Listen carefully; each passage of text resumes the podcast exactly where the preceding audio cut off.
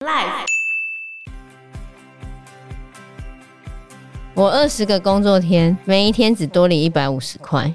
我早上要陪他们早自习，中午要陪他们吃饭，还要陪他们午休，放学要接家长的电话。当然啦，社会大众就会说不爽不要做。问题是，当你是这种心态的时候，你怎么去留住愿意付出而且真正有经验的人？Hello，大家好，我是 Joe，我是 Fana，我是 Anna。我们今天录音的时间呢，刚过了九二八的教师节。哇，教师节快乐！对，哈哈哈。在教师节的前一天呢，有一个学生传了一个网络上的搞笑短影音。他的重点就是讲有两个人在对话，嗯，然后他们在聊说中秋佳节的时候，公司送给他什么东西。我看完之后，我突然想到，哎，这个笑话完全可以应用在我的教师节上面。他的故事这样，就一个男的问另外一个女的说，哎，你的公司中秋节发给你什么？然后那女生就说，哦，公司送我一只表，一只表。然后那男的就问说，那是什么表？嗯。他就说中秋节值班表，然后这时候女生就反问男生说：“那你的公司送你什么？”男生就说：“公司送我一桶油。”什么油？什么都没有。对，嗯，对，我们两个都有哎。我后来发现完全可以套用在我们的教师节上面。哦，真的，太赞了。对。以前我们政公所还会发那个沙拉油，今年什么油都没有，什么都没有。会发沙拉油，或者是洗衣精之类的。今年竹北还送那个充电器，嗯，那很好哎。对，但是我们只有油，哦什么都没有。对，有啦，家长会有送大家蛋糕啊？有吗？有啊，那个粗蛋糕啊，说热量很高的那个粗蛋糕。哦。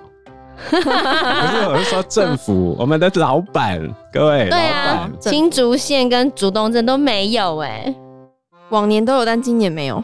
呃，两三年前是有的。我们之前最多就是送沙拉托、洗衣精，对，跟那个什么桌垫，就环保筷子。对对对对，有清洁剂啦。哦，清洁剂，清洁剂蛮实用的，但是就是那个不知名品牌。就是你感觉得到他们可能他们有家族关系，对对对，你感觉到可能是镇公所还是哪边里面的家族企业有合作的去采购的，因为并不是知名厂牌啊。所以老师的福利真的有点凄凉，而且重点是教师节没有假放。对啊，到底为什么？因为没有人 care 老师。对啊，没有人 care 老师。你看南海的老师都要上街头了，为什么？因为前一阵子他们老师连续发生自杀事件，对，今年这个学期以来已经有多起教师自杀的事件。然后为什么他们要自杀？就是现在怪兽家长实在是太多了。在六月的时候，就是有一个老师，他被发现他死在教室的储藏室里面。本来啊，南海的警方以为是他刚分手，所以他因为分手走不出来，然后就自杀。嗯，但是那一个女老师的亲人，从他的日记啊，还有从他的手机通联记录发现，他在死之前一直疯狂的被学生家长骚扰。原因是什么呢？就他是教国小，他的班上有孩子就是在争执打闹，然后其中一个孩子他拿了笔不小心划伤了另外一个孩子的额头。嗯，后来找了双方家长到学校处理这件事情的时候。其中一方的家长就开始不停的指责、谩骂这一位女老师。之后，她可能不满学校的处理方式，嗯，她还是持续不停的电话骚扰女老师。问题是，女老师根本就没有给孩子她的电话。反正家长就不知道用什么方式得到了老师的电话，嗯，然后不停的骚扰老师。老师在死之前，他写了很多篇日记，然后他还有在看忧郁症的书。他没有办法接受。家长这样疯狂的骚扰，都已经忧郁了，最后他只好在教室的储藏室自杀，太悲哀了吧？对啊，我有一个念大学的学生，在教师节那一天，他就发表一篇贴文，他就说，自从他当家教以来，他就发现百分之九十以上的学生问题都来自于家长。我觉得没有到那么多啦，但是比如说我们现在是国中，我们把小孩子接过来之后，你会发现，其实很多状况的确是。你你要说归责于我们吗？那我们在学校的时间能做什么事情呢？嗯，因为这个孩子的表现出来的行为样态，主要是家庭让他造成的，而且最近的那种家长过度激烈反应的状况特别多。举例来说，我跟安娜最近接到电话，我的女儿。就是阿拉娜他们学校的生教打电话过来说，女儿霸凌同学，在八月的 summer camp，就是夏令营的时候霸凌同学。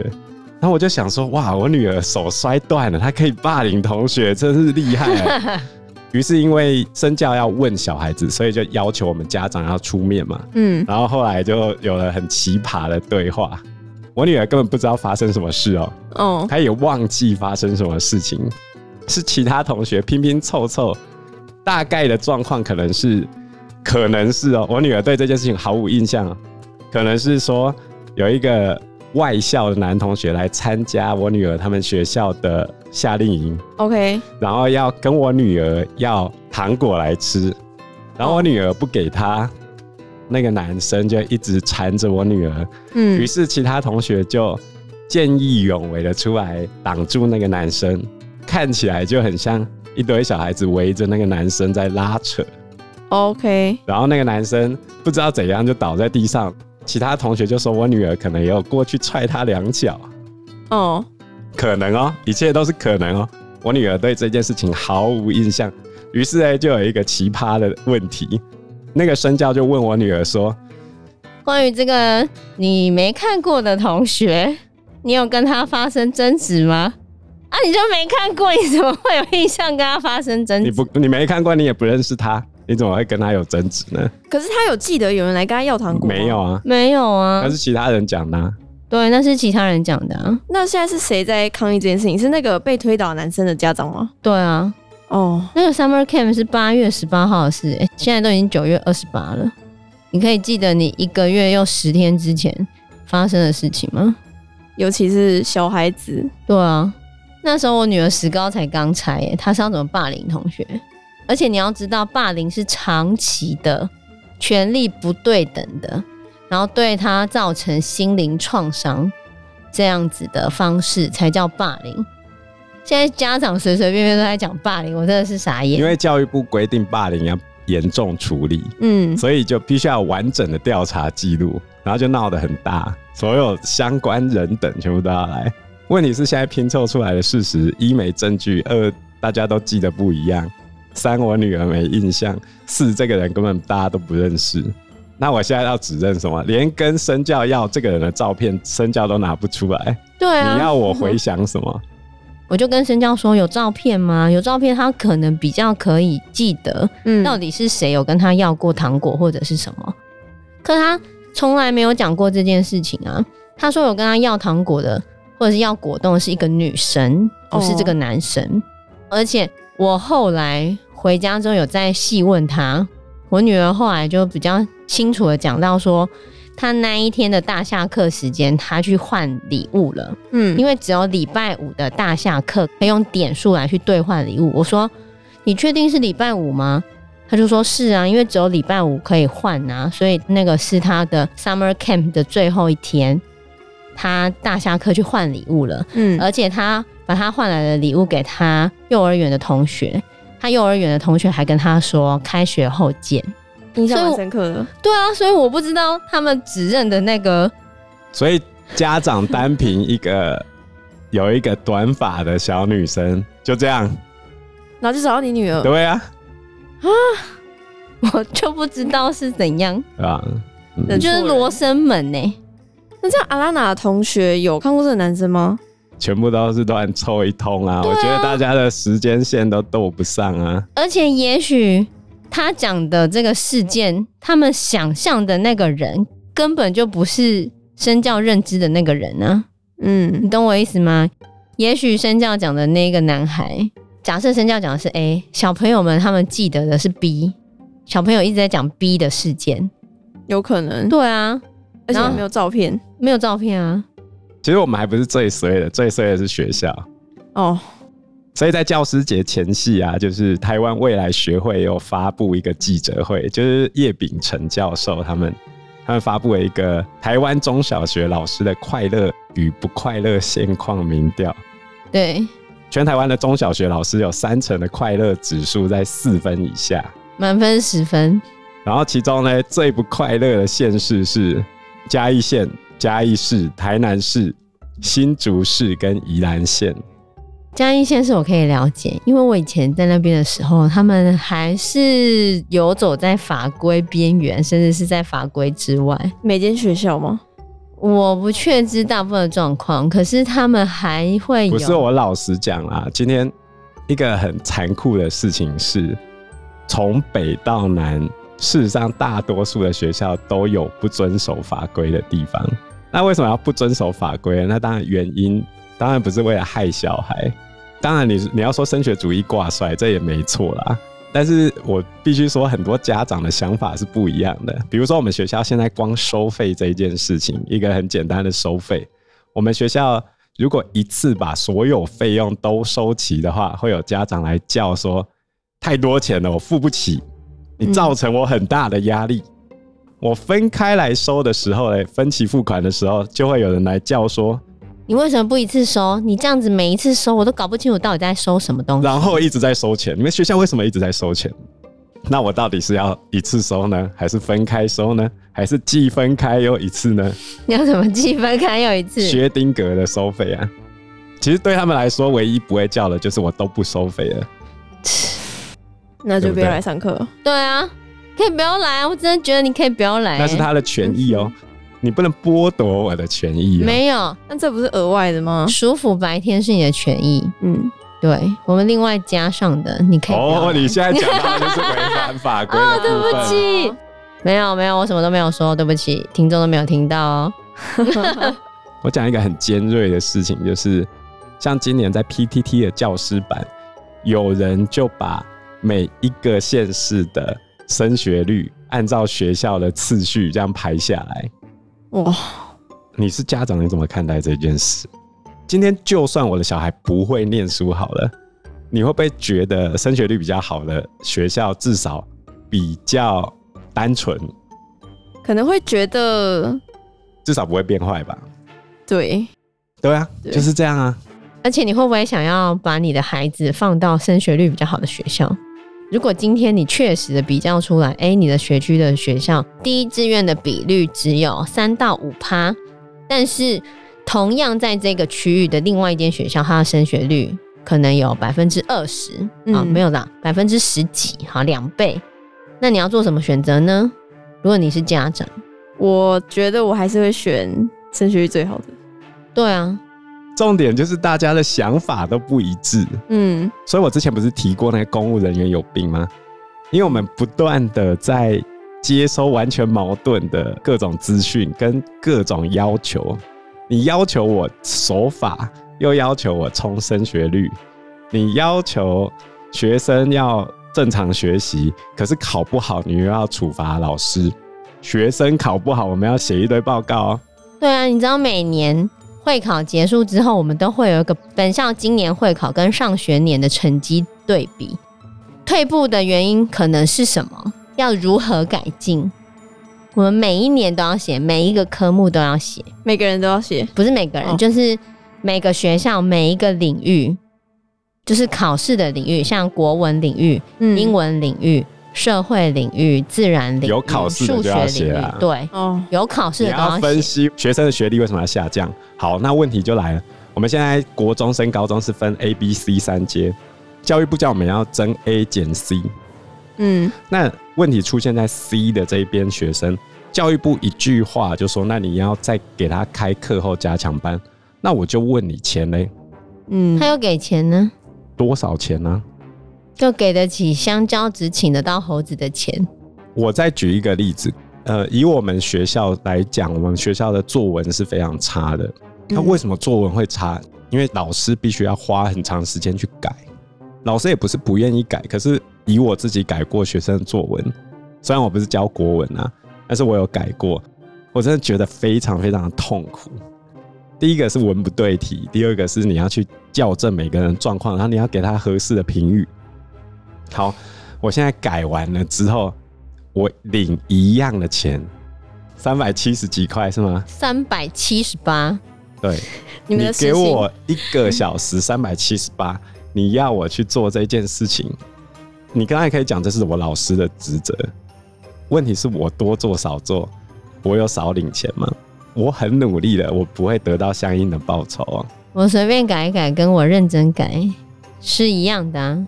嗯，我老实讲，我的工作内容会让我的同事们感受到压力，但是我不认为我自己是对的，因为我没有领那么多钱。那我为什么会多做很多事情？是因为我把它当慈善事业，但是。问题是很多家长把慈善事业当成理所当然的时候，我就没办法接受了。对啊，为什么觉得我一定要做功德？这是我发心发愿的，不是我应该的。可是他们会当成应该的，理所当然。对，绝对啦。比如说安娜前几天才跟家长讲话讲到十一点，我有加班费吗？今天给我那三千块的导师费，你是在羞辱我吗？我二十个工作天。每一天只多领一百五十块，我早上要陪他们看早自习，中午要陪他们吃饭，还要陪他们午休，放学要接家长的电话，有时候还要接到晚上。当然啦，社会大众就会说不爽不要做，后面还很多年轻人在等着。嗯，问题是当你是这种心态的时候，你怎么去留住愿意在教育界付出，而且真正有经验的人？我还是要讲一句话：给得起香蕉，你只会请到猴子。你永远都用这种惯老板的心态来看待老师这个职位，然后你永远都觉得自己就是老师的老板。很不好意思，我们有缴税，我们也有缴税，懂吗？对啊，我们没有十八趴，不好意思，不要再用过时的观念来说老师有十八趴，老师怎样，老师怎样，好像我们吃干妈净得尽好处，没有，而且。比如说，现在国中生找不到老师的科目有哪些？理化、特教、电脑、生活科技。为什么人家不要来？要么就工作过度繁重，要么就业界薪水比较好。最后能找到什么人来教？我觉得大家都没有去思考，为什么老师的录取分数不断的下修？有下修吗？有啊，就是我刚才讲的这几科的分数都是往下的，因为没有人要来考啊。啊，那你要说我们文科比较废，所以大家都一窝蜂想要挤来这边。好，翻译翻译，我同意，好不好？那大家既然那么重视理科，那你现在的理科老师就是聘不到人的状况啊。尤其是代课老师的部分，开给代课老师的薪水完全比不上业界，那是落差超级大。而理科的老师大多数都是可以直接转业界的。好，我再讲一个很残酷的事情啊。大家都觉得主科好像一定要理科才去，no no no，不对。其实念文科照样可以去科学园区工作，而我们去科学园区工作的钱比当老师多很多。那你到底要留什么人在这个教职上？我现在问题就是这样嘛。哎，留一个奶超活动变得一的，很难哦。比较执着于钱的人，他一定选择业界啊。那、啊、你当然可以讲说，你不爽不要做啊。好，对，我年纪稍微长了一点，我现在是有点懒得转换跑道。现在也没有人要年纪比较大的人，这是事实。但是问题是你现在希望你的孩子给没什么动力的人教，然后得过且过的人教吗？问题是很多家长不断的在消耗老师的热情，就是这样啊。对啊，这还是国中端的状况，到高中端的状况。像我一个同学，他在学务处嘛，嗯，当学务主任，他就说，现在惩处还要经过学生同意。高中惩处要学生同意哦？要啊，哈，要啊。然后学生如果不同意呢，就不要惩处啊。所以他就 po 了一段他跟学生的对话。我同学就讲说，我不能放任你选择性遵守这些规定，你不喜欢的老师你就不听话。那个学生就回说，主任，我跟你说。那真的是其他人的问题啊，就是那个老师的状况。嗯，然后我同学就说：“你没资格批评我的同事，他只是做他该做的事情。我觉得每个人都需要被尊重。我再问你一次，你同意你的惩处吗？”然后学生就说：“我不同意啊。”然后我同学就回：“你不同意可以去申诉，那是你的权利，但是你没资格瞧不起人。我让你瞧不起我的同事，那还需要我吗？”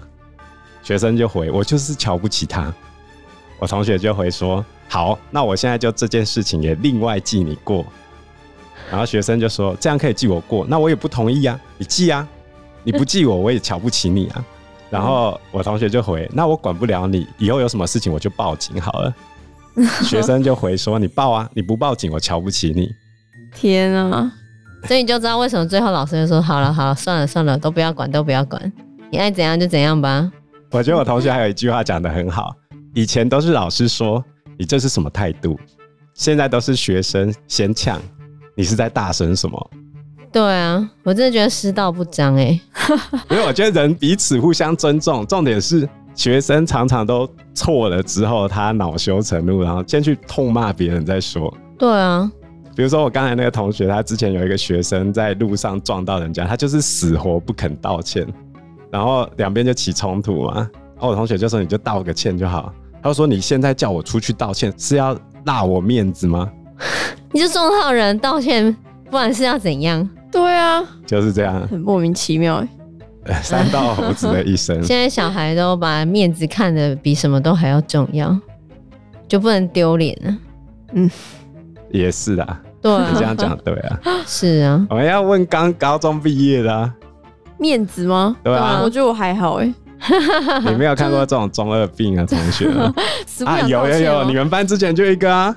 哦，有啦，我记得。对啊，他现在是一个样。对啊，就是会有这种人啊。对，就是会有这种人。嗯，但是很多老师就会在面对这种孩子，或面对不理性的家长，渐渐消磨他们的热情。